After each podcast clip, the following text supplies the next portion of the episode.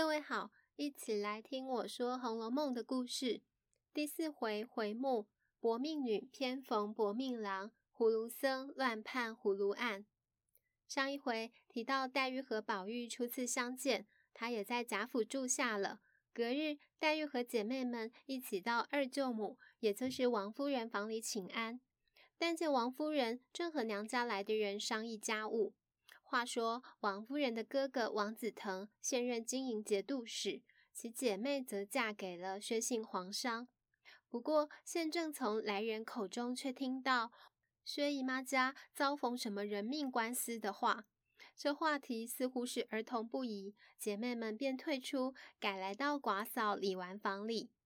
那黛玉自来到贾府，有这么多同龄人相陪，生活上除了思念父亲外，其余也无庸多虑了。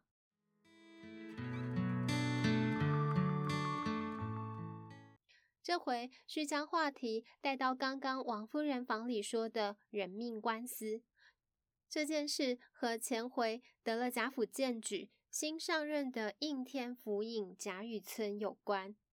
贾雨村一到任，便遇上这宗棘手的案子，说已然拖了一年未结案。而案情是这样的：有两家人争买一个婢女，互不相让，以致有一方的买主遭另一方殴伤致死。而打人的这方正是薛姨妈家的儿子薛蟠，其名是龙盘虎踞的盘字。难怪这天王夫人房里才有人来议论这件事。于是贾雨村到官后，即开堂审案，听得底下原告一一禀报上来。原来他家主人姓冯，名渊。这个冯渊的冤案啊，看来是真有冤屈了。他那日买了一个丫头，没想到竟是拐子拐来卖的。这拐子先收了冯家银钱，冯家慎重的看了三日后是好日子，再接入门。没想到。拐子竟将同一个丫头偷偷再卖给薛家，打算两边收款后逃跑。这件事却被冯家发现了，忙去寻买主，要夺回丫头。哪知道这一位买主就是金陵的一方恶霸薛家，他们以财仗势，竟让一批家奴把冯家主人打死，而凶身主仆如今早已逃走。冯家仆人自称告了一年的状也无人做主，如今来了新的青天大老爷，遂在堂上呼求，要大老爷减凶除恶，为冯家孤寡做主。而有道是新官上任三把火，贾雨村听闻此案，登时大怒，岂有打死人就白白走了，还说什么拿不回来的，立马就要发海捕文书，让差役去捉人。但命令签子还未发下，旁边却有一个门子对他使了眼色，有不让他发签拿人的意思。雨村心下疑惑，于是暂停了手，宣布退堂，并退众人自到一间密室去，只留下这门子服侍。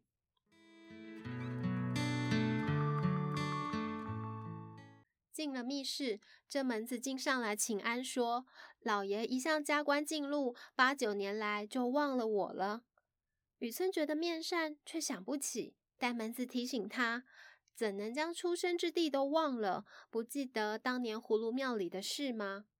这一说，让雨村心头一震。眼前的门子正是当年庙里的一个小沙弥。方知当年大火之后，小沙弥无处安身。要再去其他寺庙，又耐不住清冷寂寞，索性趁年轻还俗，至今就当上了这衙役。雨村忙改口，笑称是故人，又说贫贱之交不可忘，便要门子坐着说话，也急于问他为何方才不让发签拿人呢？门子反问雨村：老爷荣升到这一省，难道就没抄一张本省的护官符来不成？没想到雨村也诧异，问何为护官符？门子一听不妙，惊讶道：“这还得了？连这都不知，如何做得长远？”原来所谓护官符，是各省地方官都有的一张私单，上面写的是本省最有权有势、最富贵的大乡绅名姓。倘或不知，一时触犯了这样的人家，不但官爵，只怕性命都还不保呢。门子在对雨村直言：“方才说的这薛家老爷如何惹得他？这官司原无难断之处，只是碍于情面上不好处理。”一面说，一面将他身上的一张护官符取出，递给雨村看，上面将本地大族名宦之家编成了俗谚口碑，排写得明明白白。其内容第一句是：“贾不假，白玉为堂金作马。”这里的贾指的是贾府，是宁国公和荣国公的后人。第二句：“阿房宫三百里，住不下金陵一个史。”这里提到的史家正是贾母的娘家，是保灵侯尚书令史公的后人。下一句：“东海缺少白玉床，龙王请来金陵王。”王指的是王夫人的娘家，是都太尉统制县伯王公的后人。而最后一句“丰年好大雪，珍珠如土金如铁”，雪字取其谐音，指着薛家，现领着皇家的躺银行商，是紫薇舍人薛公的后人。各位听众，先别让四大家族先祖的赫赫职衔给吓着了。其实，《红楼梦》里的官位职衔大多是作者杜撰来的，可能是引前朝的，或是戏曲里有的，原就是故意要混淆视听，让人不拘束于朝代年纪的。我们再回来看一次这护官符：假不假，白玉为堂金作马；阿房宫三百里，住不下金陵一个史。东海缺少白玉床，龙王请来金陵王。丰年好大雪，珍珠如土金如铁。这贾史王薛四大家族彼此间或结为姻亲，或互相照应，可谓是一损皆损，一荣俱荣。那门子说，如今打死人的正是这其中丰年好大雪的薛家，所以吧，老爷，你说如今你要拿谁去？他言下之意当然是老爷，你小小一个应天府尹啊，是得罪不起的。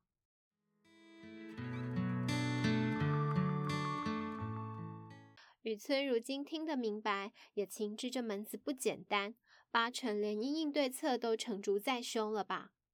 果然，门子说，不但凶犯躲的方向他知道，连那拐卖之人和死去的买主，他都深知道。我们也随他来理一理这案情的人物关系。那位被打死的是当地小乡绅之子，名唤冯渊。他家里没别的亲人了，就守着祖产，过着还算优渥的生活。奇的是，在遇上这拐子所卖的丫头之前，他原酷爱男风，就是喜欢男生的。没想到那日一眼看上这丫头，便决意买来做妾。还发誓从此终身不娶，也不结交男子了。于是才特地向好时辰，定三日后才要过门。俗话说：“事迟则有变。”就在这三日里，拐子呢已让丫头给新的买方薛家带走了。那名叫薛蟠的公子是当地有名的呆霸王，不但为人最是任性使气，且挥金如土。他哪管别人什么前因后果？他那日原要上京的，一时兴起，花了银子买了丫头，便死活就要带走。冯渊和家人来抢，他就让人打个稀烂。冯公子抬回去三天，竟死了。薛公子自己倒像没事人一般，仍照原计划和家人动身上京。反正花几个臭钱没有摆不平的，并非为这样的小事，还值得他逃走。再话说这拐子。给逮着了，自然也是打了个半死。但重要的是，门子突然问老爷：“你可知这被卖的丫头是谁呢？”雨村自然不知，门子故弄玄虚提醒他，算来还是老爷的大恩人呢。原来他竟是当年葫芦庙旁甄家才五岁的女儿，那年在元宵节里被拐走的甄英莲。雨村固然听得惊奇，但也纳闷。从当年拐走至今，已过了好些年，怎到现在才来卖呢？门子解释，这一种拐子啊，专拐五六岁的幼童，养在偏僻的地方，等长到十二三岁，再堕其容貌，带到他乡转卖。可巧这拐子到此，正好租了这门子的房舍，趁拐子不在时，有日门子竟认出那丫头长得和英莲有些像。他说，除了样貌轮廓大致还在，英莲的眉心里有个米粒大小的红色胎记。当年我们天天哄着她玩，自然是还能认出来的。只可叹那冯公子空欢喜一场，花了钱反送了性命。谁料天下竟有这等不如意之事。雨村也感叹，这或非偶然，自有他们的孽障遭遇。总结道：“这正是梦幻情缘，恰遇一对薄命儿女。”但雨村更关心的还是此案如何得解。门子笑他少了当年的明快决断，要他想：今日得以补生到此，不正是依靠贾府、王府之力吗？这薛蟠可是贾府的亲家，他的姨母即是王夫人。老爷何不做个顺水人情，将此案了结？日后也好去见这梁府人的。门子的话越说越现实又直白，雨村却还虑及身份，回复一番堂皇的说辞，说什么事关人命，蒙皇恩启复委用，使事重生再造，正当旦夕竭力图报之时，岂可因私而废法？等等的，让门子不禁冷笑，也只好拿些大道理相劝老爷。岂不闻古人有云：“大丈夫向时而动。”又说：“趋吉避凶者为君子。”若依老爷所说，不但不能报效朝廷，恐怕自身不保，还要三思为妥啊！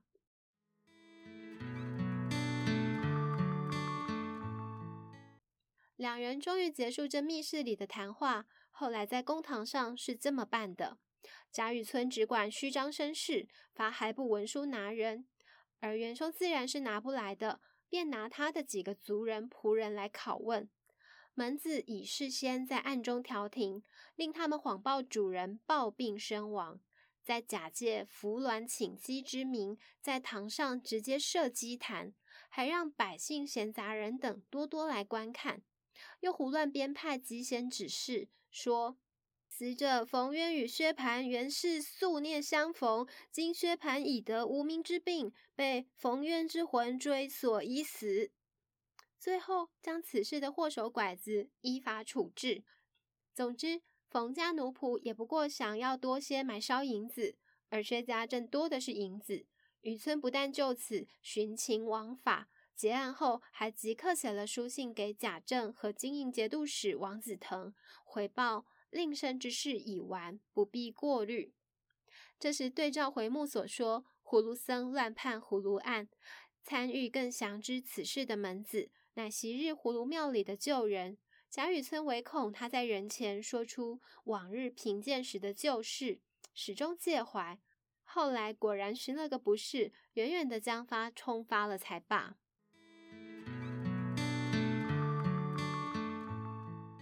且说回那带走英莲的薛公子，他们薛家原也是书香世家，如今是领着内堂钱粮负责采买的皇商。他的父亲已不在了，家业由伙计和老家人等打理。他的母亲，也就是贾府人称薛姨妈的，因怜惜他幼年丧父，不免溺爱纵容。却纵出他言语傲慢，性情奢侈，不读书，不学商，成日贪玩，像个无赖似的。幸而他还有一个妹妹，乳名宝钗，生得肌肤莹润，举止娴雅。当日父亲在时，最是疼爱，教宝钗读书识字，比起他的哥哥更强过十倍。这一家人忙着上京，确实能为人命官司一事避避风头。但薛蟠本就没将此事放在心上，故也不是主因。他们一来要送妹妹入宫待选，盼获选为公主或郡主的入学陪侍；二来是探亲；三呢是父亲死后，京中几处生意需有薛家人亲自入部盘点销账等等。而对薛蟠自己来说，是难得有机会进城游览上国风光，心中很是期待。可巧在他们进京前，舅父王子腾又升官，奉旨出京去了，少了一个舅父管束，薛蟠心中窃喜。但母亲执意先住进姨爹家，如此才不辜负亲戚美意。薛蟠以为人不得自由，心中不大乐意。没想到后来，当他和宁荣二府的贾家子侄混熟后，那些有纨绔习气的都喜欢与他往来。加上后来贾府安排他们住在府邸后方的梨香院，那是座安静又独立的院落，又另外有通往街道的小门可以进出，使得薛蟠行动毫不受限。既能呼朋引伴，又无所不至。薛蟠竟渐渐给引得比往日又更坏了十倍。在贾府里，王氏姐妹终年相聚，自是欢喜。况薛家家底殷实，虽暂居在此，但要贾府一应日费供给，一概全面，彼此和睦，更不失礼。当然，各位听众。此回末的焦点是另一位女主角薛宝钗也随家人一同来到贾府住下了。她将在贾府和宝玉、黛玉及其他姐妹相处得如何呢？欲知后续如何，且听下回分解。谢谢收听。